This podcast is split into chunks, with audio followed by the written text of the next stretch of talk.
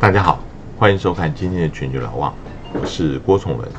今天要跟大家谈的是，呃，拜登的外交政策，究竟未来他会是奥巴马的二点零，还是川普的二点零？呃，美国总统大选的投票日距离现在大概还有一百天，目前要连任的总统川普，国内的政绩奇糟无比，因为他处置疫情不得法啊。感染的人数全球第一，那连带的也使得经济萧条，在并发目前的种族冲突啊。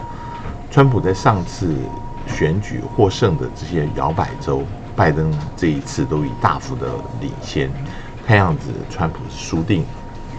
美国以外的国家关注选情，不是因为他们要了解美国内部的政治，而是担心新的总统上来以后。会有怎么样子的外交政策，而影响到他们自己？民主党候选人呃，拜登他的外交经验是无与伦比的，比过去的所有的大家印象所及的总统候选人都要好。他一九七二年就当选了参议员，他自己说过：“我跟世界上所有的领导人都打过交道，他们都认识我，我也认识他们。”嗯。想想看，他那个时候竟然见过邓小平，你就会看到他的资历有多深。早在一九八八年，他第一次竞选总统的时候，他就以外交专家来自居。那围绕在拜登身边的人，比起川普，他不信任华府的圈内人啊。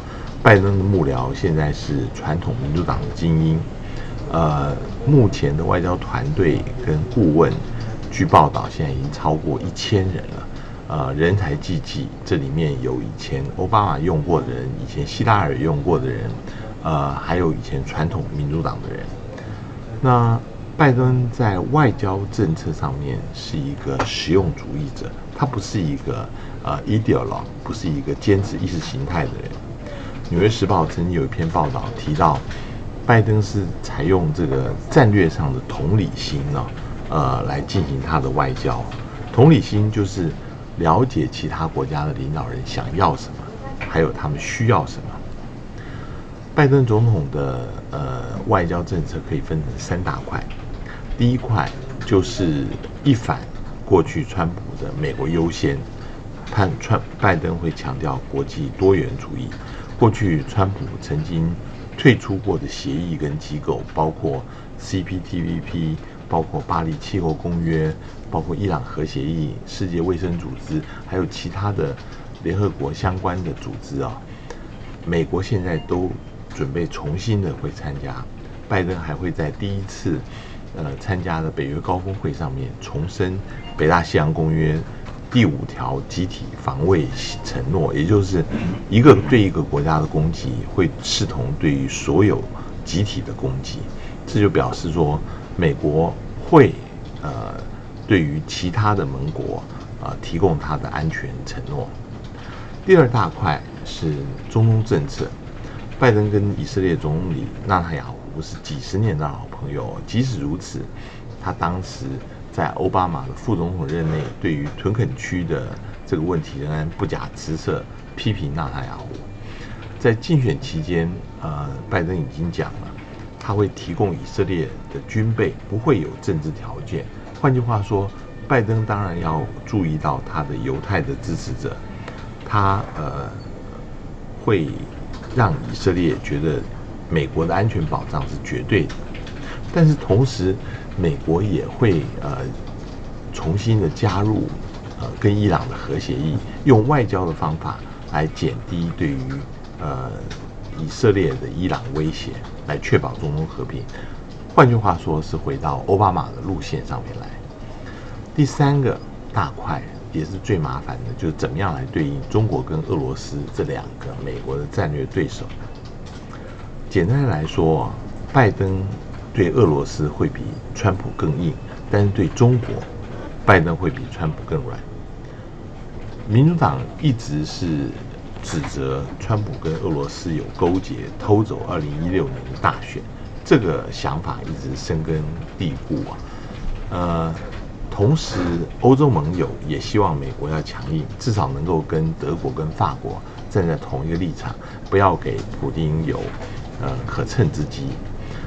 但是我们必须很现实的讲，俄罗斯现在已经对美国不构成直接威胁了。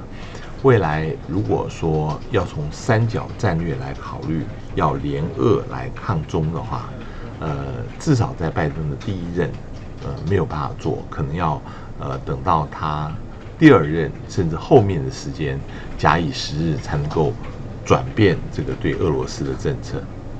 真正的战略难题是要的怎么样来应应中国大陆？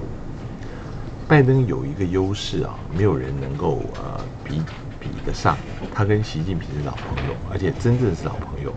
二零一一年年初开始的十八个月当中，当时是除军的习近平，当时是副总统拜登，曾经在这十八个月当中，在美国在中国至少见了八次面。他们除了正式会谈以外，一起有私下在一起的场合，呃，到乡下学校去。呃，在呃只有翻译的陪同的情况之下一起吃饭，这个呃两个人在一起的单独场合超过了二十几个小时。当然有人强调，这个其实大夫无私交，中国跟美国的实力相近，这个是结构性的问题。那美国老大对于老二中国的崛起，自然而然是产生敌意的，即使是四年前希拉蕊选上。或是今年拜登要当选，都不会跟川普的政策相差太远。也就是说，对中国仍然是强硬的，采取遏制的一个策略。而且，老实说，在竞选期间，川普团队呃把拜登跟习近平之间的关系当成一个攻击的一个借口，指责拜登是中国傀儡，暗示拜登的儿子跟中国。的公司当中有不当利益的往来，逼得拜登啊不得不要强力批评习近平，批评中国的新疆政策等等。更况且现在目前国会对中国是一致的强硬，两党一致的，拜登也没有办法跟国会的民主党来唱反调，唱反调。所以现在看起来，拜登的中国政策不外是三种可能：一个是回到奥巴马路线。只是新的二点零版本，是亚洲再平衡的进化版。第二个是继续川普对于中国的强硬政策，可以称为是川普二点零版。第三个是找到一个中间路线，譬如说现在目前欧洲对于中国大陆的政策，有些是合作，有些是对抗。我想很可能这个就是拜登最后的一个呃中国政策。拜登在整体的总目标是遏制中国的，但手段上面会有一些变化。譬如说，美国会更结合其他的盟国，团结起来对付中国，这个效果也会比过去川普单打独斗要好得多。在军事上面，在敏感的台海跟南海地区，会持续的保持对中国的强硬，但是不会，呃，像川普在经贸上面动不动就记起关税要打贸易战。也不会继续现在脱钩的政策，逼迫美国企业要迁出中国。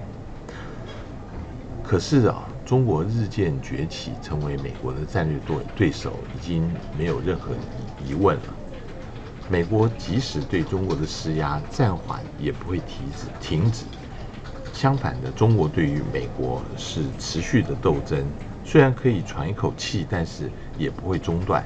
这个不是。哪一个政党上台，或者是哪一个人执政，就会不一样的。这是我对于拜登外交政策的解读。谢谢你的收看，我们下次见。